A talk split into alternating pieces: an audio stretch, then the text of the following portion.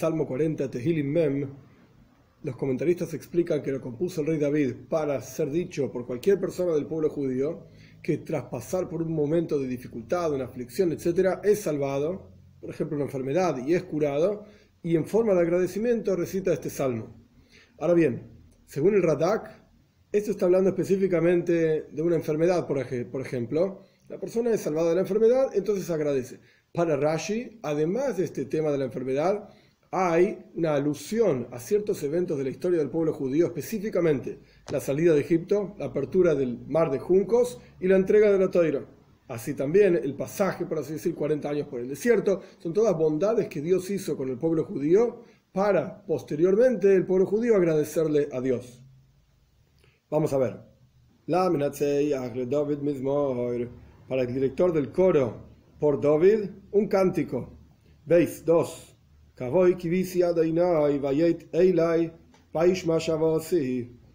He confiado en Dios. Rashi explica, he confiado en Egipto. Para Radak, he confiado en general, confío en mi vida, en Dios. Y Dios se inclinó hacia mí y escuchó mi clamor. Gimel. 3.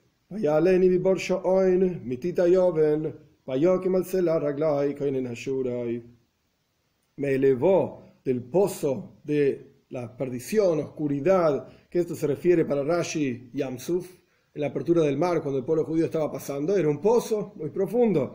Pues Dios me elevó de ahí, mi tita Yoven, del barro grueso, levantó sobre una piedra mis piernas y afirmó mis pasos. Dalet 4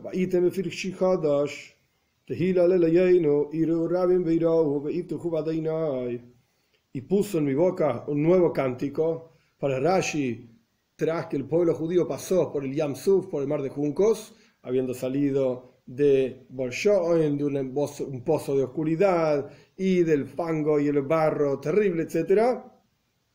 El pueblo judío cantó un cántico que está escrito en Payas Belladash en la Toira, Shirazayam. Este es el cántico al cual está haciendo alusión el rey David para Radak simplemente un cántico de agradecimiento a Dios por haber sido salvado de una determinada enfermedad. Esto es una alabanza, Tehilal no es una alabanza, para Dios, nuestro Señor, que vean muchos, veirou y teman, muchos vean como Dios me salvó y aquellos que antiguamente no temían a Dios y no les importaba lo que hacía Dios, etc., ven mi salvación y por lo tanto pasan a temer a Dios.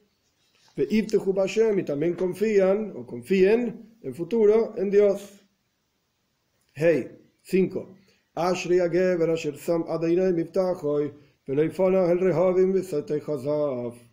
Dichosa es la persona que pone a Dios como su confianza, o sea, su fortaleza para confiar en Él, y no se inclina tras los arrogantes y aquellos que desvían sus caminos en falsedades o sea que desvían su camino para hacer falsedades, etc. Vov 6.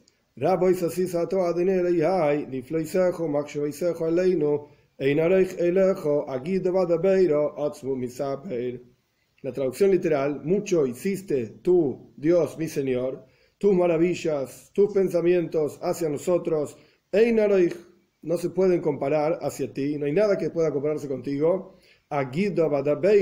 ¿Acaso voy a decir y voy a relatar tus maravillas y tus grandes pensamientos para con nosotros? pero es imposible decirlos, relatarlos, porque son más, son muy fuertes, de lo, más de lo que uno puede contar. O en cantidad son muchos, o en poder, en calidad son muchos, más de lo que uno puede decir. Para el Radak, que este salmo está hablando en general de una aflicción, una enfermedad específica, son grandes las maravillas que Dios hizo con nosotros para poder salvarnos de estas maravillas, para salvarnos, etc. Para Rashi, Rashi explica que esto, como dije anteriormente, es una especie de clase de historia. La salida de Egipto, la apertura del mar. Dios hizo todo esto para nosotros. Tus maravillas, tus pensamientos son fantásticos hacia nosotros porque nos sacaste de Egipto, porque nos hiciste pasar por el mar, porque nos entregaste una toira, porque nos hiciste pasar 40 años en el desierto, ¿por qué 40 años es una bondad divina? Aparentemente es algo negativo. Rashi explica que en realidad el pueblo judío pasó 40 años por el desierto, porque los habitantes de la tierra de Canaán habían destruido la tierra, por así decir, cuando escucharon que el pueblo judío salió de Egipto, entonces esos 40 años que el pueblo judío se detuvo en el desierto, fue una bondad divina para que esté reconstruida la tierra cuando ellos entren en la tierra de Canaán, para transformarla en la tierra de Israel. Zain 7.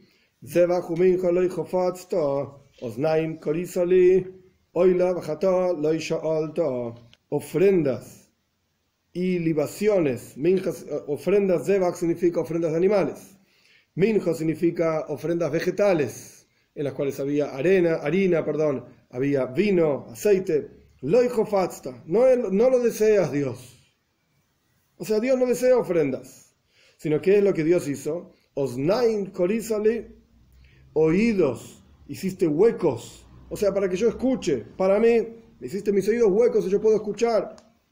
Oilo, ofrendas en formas de holocausto que se quemaban totalmente en el altar. Jatá, jatá significa ofrendas de culpa. Loisha alto, no has pedido. Todos los comentaristas básicamente se detienen en este versículo y explican algo muy simple.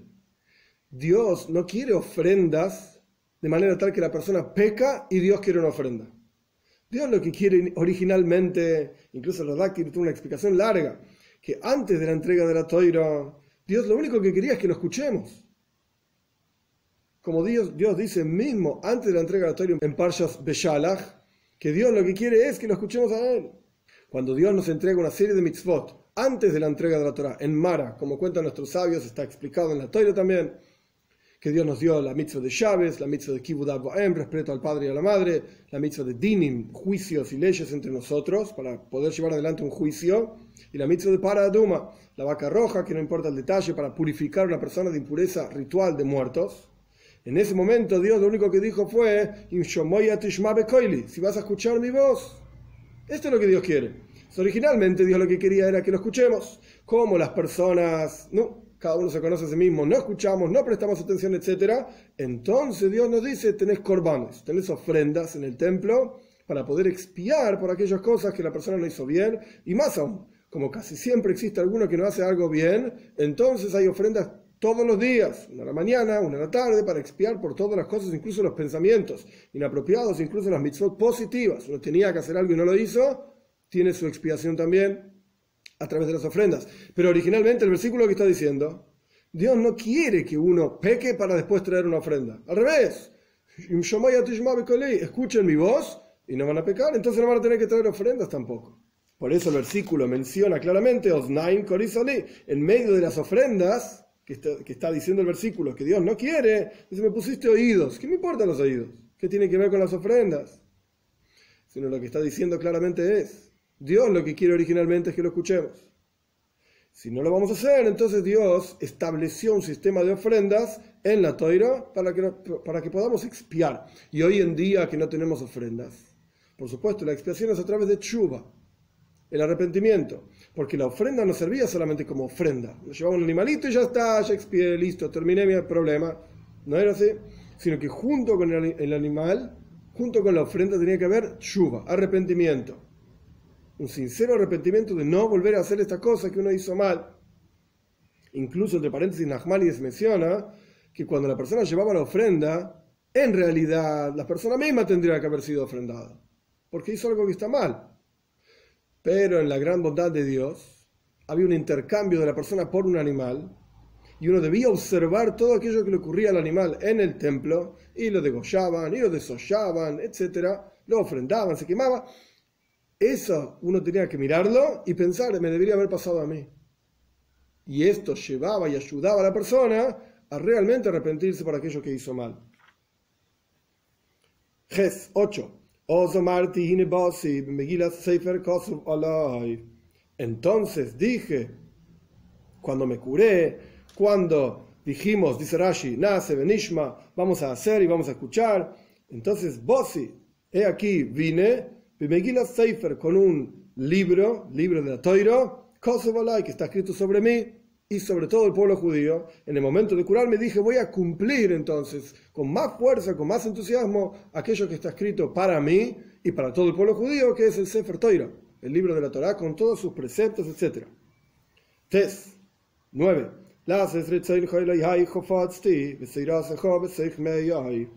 Hacer tu voluntad, Dios, mi Señor, deseo, y tu toira está en el interior de mis intestinos. Es decir, según Rashi, más adelante vamos a estudiar otra cosa sobre este tema, sobre este versículo, es decir, todo aquello que como sigue tus reglas de kashrus, se dice, tus reglas de alimentación adecuada y apropiada para el pueblo judío. Por eso dice que la Torah está en el intestino mismo, en, los interiores, en el interior mismo de la persona.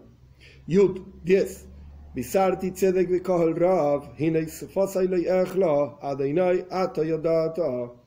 He informado tu justicia en una, en una gran congregación.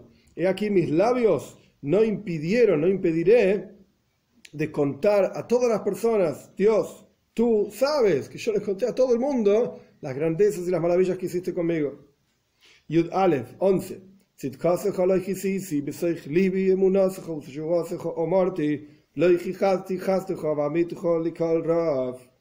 Tu justicia no oculté en el interior de mi corazón, tu fidelidad, tu salvación he dicho.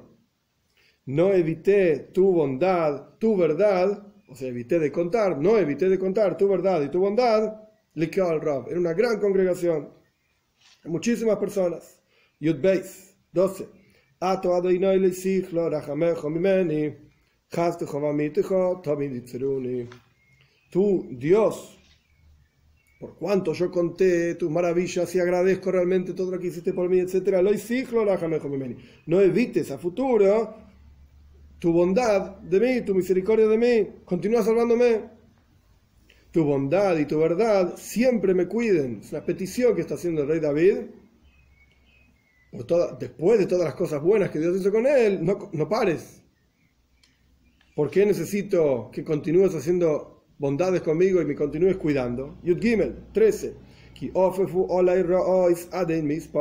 Y siguni avoinaisai velo yocholti lirois, otzmu misares roishi velivi azavani porque me rodean a mí, ofufu alay, rodean a mí maldades, cosas inapropiadas, cosas malas que me pasan o mis propios pecados, sin número.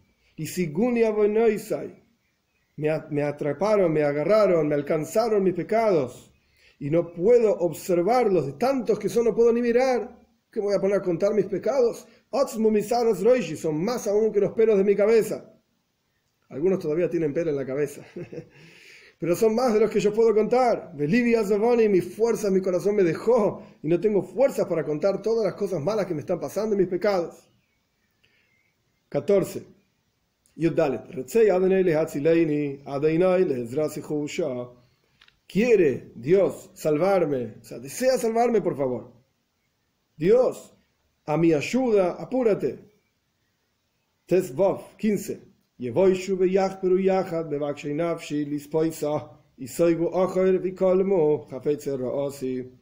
Que se avergüencen y sean humillados juntos aquellos que buscan mi alma para consumirla que se vayan para atrás, que retrocedan y sean humillados aquellos que desean mi mal. Zain 16.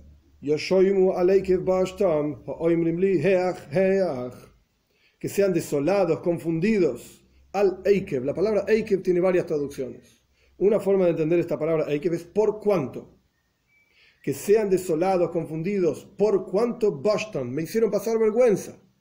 O sea que como recompensa, esta es la otra palabra, la otra traducción de la palabra Eikev, como recompensa por cuanto me hicieron pasar vergüenza, que sean Yoshoimu, que sean desolados aquellos que dicen sobre mí, Heach, Heach. Es una expresión de alegría, no es una palabra que tenga traducción, que significa estamos alegres en el sufrimiento del rey David o de aquella persona que está leyendo este salmo. Esta es una forma de entender. Otra forma de entender el, el versículo es Yoshoimu Aleikev Boston, que sean desolados y que reciban como recompensa por todo el mal que me hicieron, Boston, vergüenza. No porque me avergonzaron a mí, sino que ellos sean avergonzados aquellos que dicen sobre mí, el final es igual, esas expresiones de alegría por el sufrimiento que pasa al rey David. Yudzain,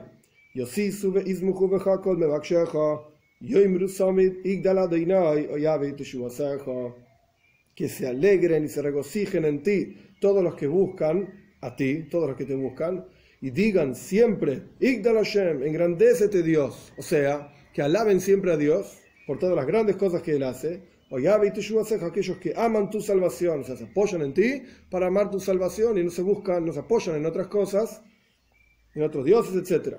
Yud 18. ואני עוני ואביון, עדינו יחשוב לי, עזרוסי ומפלתי עתו, אלוהי אל תאחר. Y yo soy pobre y necesito todo. Evion y Ani es la misma idea, una persona pobre, paupérrima, necesitada, que se refiere a David Amelech mismo, o se refiere a cualquier persona que está leyendo el Salmo. Dios, Yahshov li, literalmente piénsame a mí. Hay diferentes formas de entenderlo. Una es, como dice Rashi, dame en mi corazón la posibilidad de darme cuenta, de, ser consciente de mi pobreza, de mi evian, de cuán pobre y cuán necesitado soy. Esto es Yahshov Li, que yo pueda pensar en esto y darme cuenta de esto. Otra forma de entenderlo es que Dios me haga, me dé posibilidad de pensar las cosas buenas que hizo por mí. Yo soy Onive Evian, yo soy pobre, necesitado, etc. Y Dios, Yahshov Li, piensa en mí para hacerme el bien. Otra posibilidad de traducción es que considere mi pobreza. que se dé cuenta Dios de mi pobreza, la tome en cuenta para continuar bendiciéndome, etc. Y otra forma de traducirlo es que Yahshavli me, considere Dios Hashuv, importante a sus ojos para hacerme salvaciones. Por eso continúa diciendo, me falti ata, tú eres mi ayuda, mi redentor, Dios, alte ajar, no tardes, no te atrases y manda, por supuesto, rápidamente mi salvación.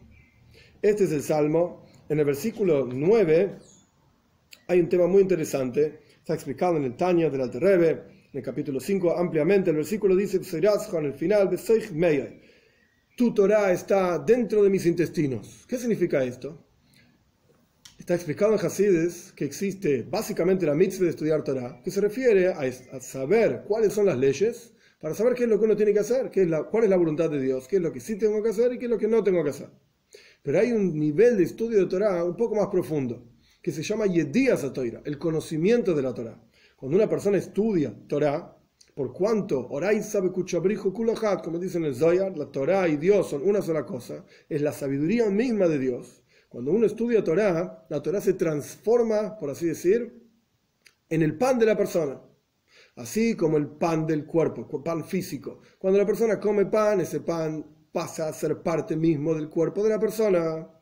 Y la persona tiene hayus, tiene vida, energía vital, física, para continuar sirviendo a Dios, etc., con la fuerza de ese pan que comió. De la misma manera, cuando la persona estudia Torah, no solamente estudia para cumplir la mitzvah de estudiar Torah, sino que estudia Torah para conocer a Dios, para entender la voluntad de Dios. Más allá de si es práctico o no, ahí va a estar la diferencia. Si uno solamente estudia Torah para saber lo que tiene que hacer, pues aquellas leyes que no son prácticas, ¿para qué las voy a estudiar? ¿Voy a perder el tiempo? Si bueno, no lo puedo hacer.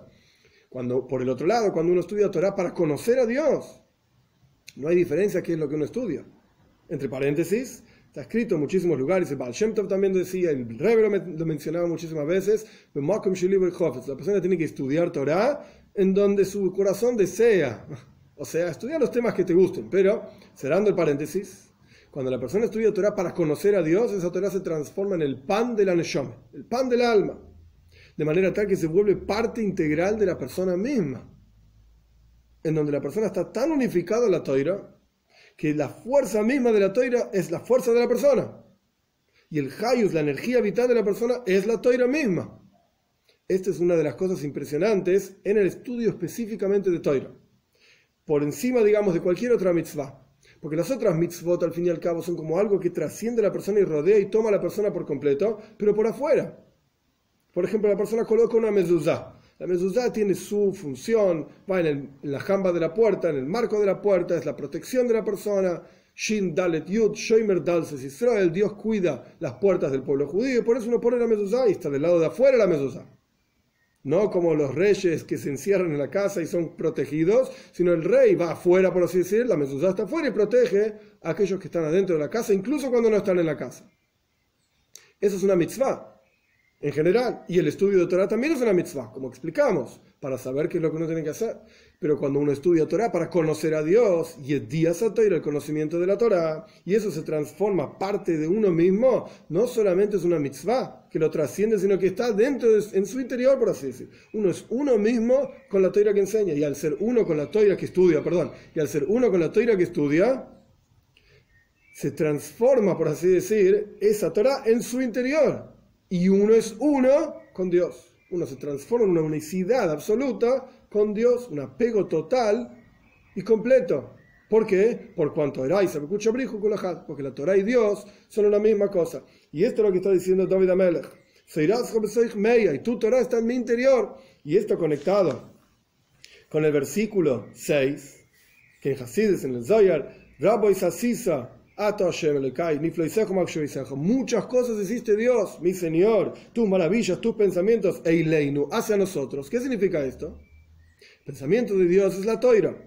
Y las maravillas que Dios hizo, las increíbles cosas que Dios hizo para con nosotros, significa que creó tantos niveles espirituales para hacer descender su toira, su sabiduría, que es algo totalmente abstracto y elevado, infinito, Eileinu hacia nosotros para que nosotros podamos incorporarlo incluso en el interior nuestro mismo, para realmente apegarnos y unirnos a Dios. Como dicen nuestros sabios en la Gemara también en el Talmud, que cuando Dios entrega la Torah al pueblo judío, Él se entregó a sí mismo. Yo a mí mismo me entregué en estos escritos.